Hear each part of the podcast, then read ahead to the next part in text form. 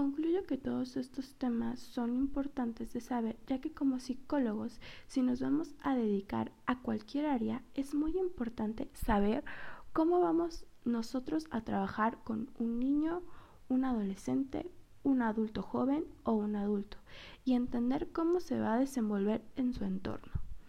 Por ejemplo, en un ambiente de aprendizaje, para que el alumno pueda aprender, se deben de cumplir ciertas pautas y criterios. Primero que nada, una condición física.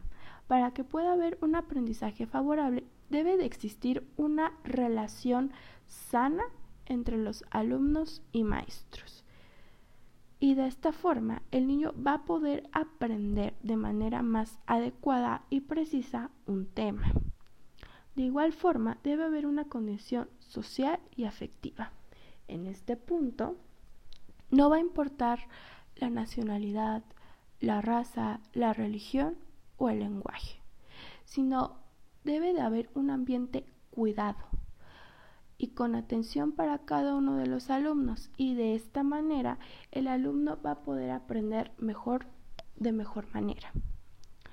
Por último, un ambiente de enseñanza y aprendizaje debe de existir y es un punto muy importante, porque si el docente no sabe de manera clara y precisa y concreta el tema del que le está hablando al alumno, el alumno no va a poder aprender el tema y esto va a generar que no tenga un ambiente de aprendizaje favorable. Y esto puede ocasionar un bajo rendimiento, falta de atención o falta de interés.